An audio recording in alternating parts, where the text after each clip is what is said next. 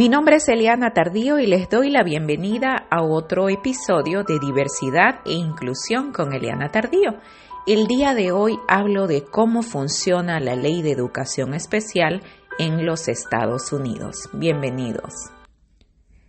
Me decidí a escribir este artículo que está publicado en elianatardío.com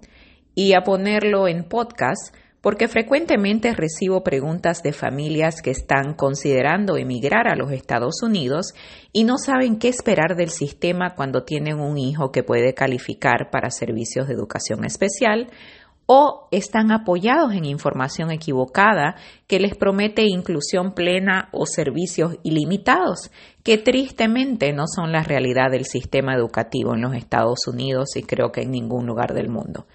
A la pregunta ¿cómo es la educación especial en los Estados Unidos? A continuación les daré una serie de respuestas que espero puedan serles útiles para tomar una decisión acertada.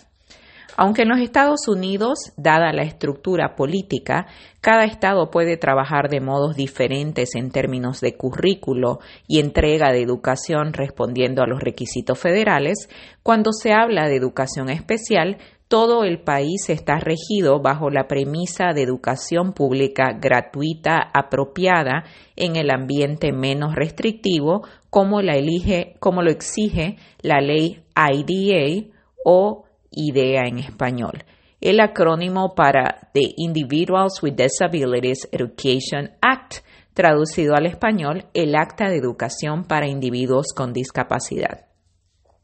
La educación escolar en los Estados Unidos es totalmente gratuita y forma parte del sistema público. Ningún estudiante puede ser rechazado y todos, incluidos aquellos sin un estatus legal, pueden asistir a la escuela de su barrio y beneficiarse de la educación y todos los apoyos necesarios. En el caso de estudiantes que se confirma bajo los procedimientos de evaluación correspondiente que tienen una discapacidad de aprendizaje, pueden recibir servicios de educación especial que son los apoyos académicos en el aula. Y junto a estos apoyos, y si es necesario, también pueden recibir servicios relacionados, que vienen a ser terapias de lenguaje, físicas u ocupacionales, que se dan durante el tiempo en la escuela y están directamente relacionados con el aspecto académico, para asegurarse que el estudiante pueda cumplir sus metas académicas. Estas terapias, y aquí es donde entra la confusión, no son clínicas, no son terapias clínicas gratuitas y no reemplazan la posible necesidad del estudiante de recibirlas de modo clínico y personalizado fuera del ambiente escolar. Básicamente, para darles un ejemplo, si el estudiante califica para servicios de educación especial y se determina que además tiene retos de lenguaje, muy probablemente califica para terapia de lenguaje, que lo que va a hacer es trabajar estrictamente con su meta académica para poder crear la comunicación que le permita demostrar su aprendizaje. Entonces no es clínica, no es que le van a enseñar a utilizar los músculos ni nada por el estilo. Otro punto clave para seguir cómo funciona la inclusión educativa.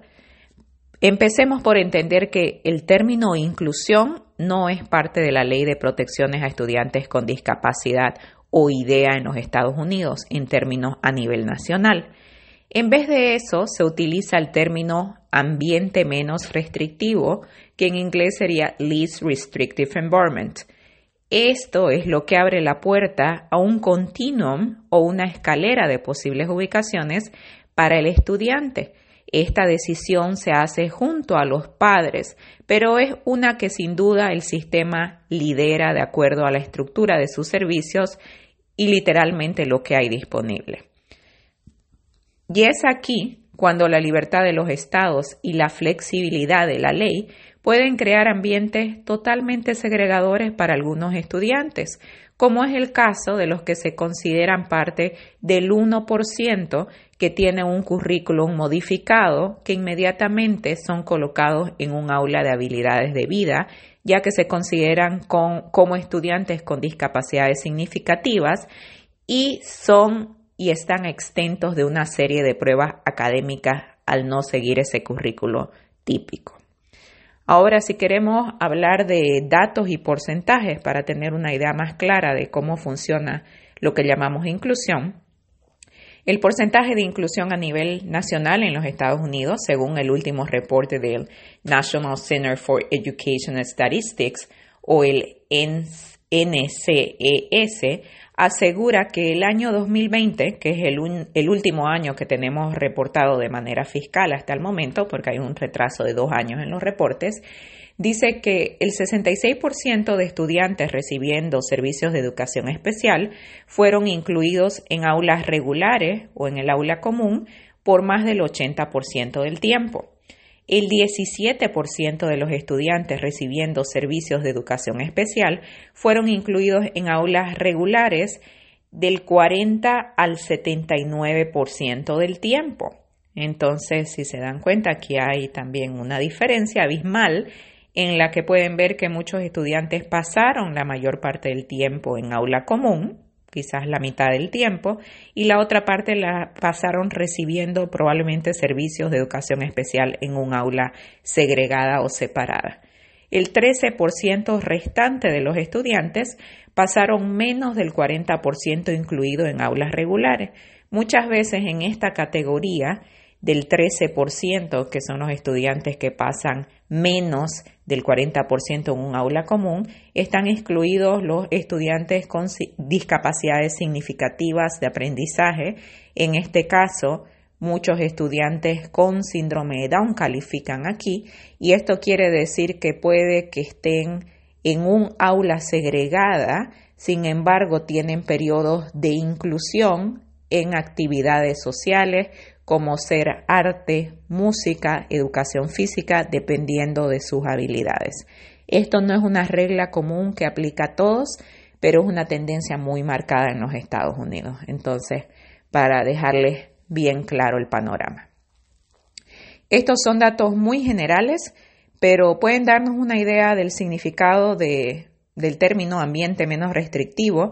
y de cómo funciona la inclusión en los Estados Unidos. Las diferentes ubicaciones, como les decía antes, van desde el aula común, que es la menos restrictiva, a un aula que puede ser totalmente segregada, que es la más restrictiva, que es un aula dentro de una escuela común, que generalmente eh, el estudiante pasa todo su tiempo ahí dentro, a pesar de estar en un aula común, y no tiene interacción social o inclusión real a ningún nivel. Entonces son diferentes niveles. En el centro, y dependiendo del estado del que estamos hablando, del estado donde se vive, donde se entrega la educación, pueden haber diferentes ubicaciones más o menos restrictivas en combinación con tiempo en el aula común y tiempo en aulas separadas, aulas de recurso o muchísimas veces también, y de nuevo, muchos padres pelean mucho porque se les dé a sus hijos más terapia y de nuevo no saben que las terapias no son clínicas, son con un enfoque académico y muchas veces eso significa sacar al estudiante privarlo del aprendizaje académico, a eso va la escuela, y llevarlo a un lugar separado donde se le tienen que entregar estos servicios. Entonces tenemos que ser muy conscientes a la hora de decidir servicios y tener esa idea clara si tenemos eh, la intención de que nuestro hijo comience educación en los Estados Unidos.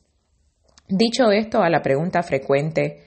¿puedo incluir a mi hijo apenas llega a los Estados Unidos? Es una también que se repite mucho. La probabilidad, para ser honesta, es muy baja, no solo por los retos académicos, sino porque también tenemos que considerar que si tu hijo no habla el idioma inglés, incluso si lo habla, probablemente no lo maneja de manera plena a nivel, al nivel adecuado para desarrollarse académicamente, entonces va a tener, que recibir servicios como aprendiz del idioma inglés, que también obviamente es un ajuste adicional y deberá pasar por un proceso de adaptación totalmente típico para todos los niños y evaluación, seguida de evaluación, para poder determinar si ya está listo, cuáles son sus fortalezas, cuáles son sus debilidades en un sistema y un mundo totalmente diferente. Aunque la ley es la mejor herramienta de todo padre en los Estados Unidos, como pasa en todo el mundo, no funciona sola. Los padres deben conocerla para poder activarla y exigir los derechos que les corresponden a sus hijos. También la ley a veces se utiliza como la herramienta para justificar la segregación, ya que a través de las protecciones de la ley al estudiante también se puede demostrar que al no tener los suficientes apoyos o servicios inclusivos en aula común, el espacio, el centro académico puede decidir crear espacios alternativos donde entregan esta información, donde entregan este, este currículo académico y muchas veces esto se vuelve lo que conocemos como aula segregada. Si está en tus planes emigrar a los Estados Unidos y tienes un hijo que necesitará servicios de educación especial, te recomiendo conectarte con los centros de padres de información, que son un servicio gratuito solventado por el Departamento de Educación del país, que pueden guiarte en cuanto al entendimiento de la ley y el proceso educativo para estudiantes con discapacidad. Toma una vida para quienes estamos aquí, para quienes crecimos aquí en el sistema, toma una vida aprender. Entonces hay que venir con la visión clara de que hay que hacer esfuerzos, de que no es más fácil que en ningún lugar y de que como en todos lados vale la pena aprender y crecer junto a tus hijos para asegurarte que efectivamente tienen acceso a esa educación pública gratuita apropiada en el ambiente menos restrictivo.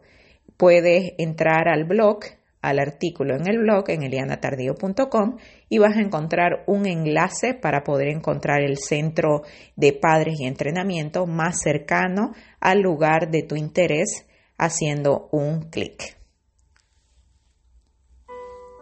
Con eso los dejo el día de hoy. Espero les sea útil esta información. Y como siempre, para preguntas o comentarios pueden escribirme a eliana.elianatardío.com. Estoy en las redes, en Eliana Tardío H en Facebook, Eliana Tardío en Twitter, eh, Instagram y elianatardío.com en TikTok. Aunque de nuevo les recuerdo, no tengo mensajería en los servicios sociales, entonces eliana.elianatardío.com es siempre la mejor manera de contactarme. Que tengan un maravilloso día.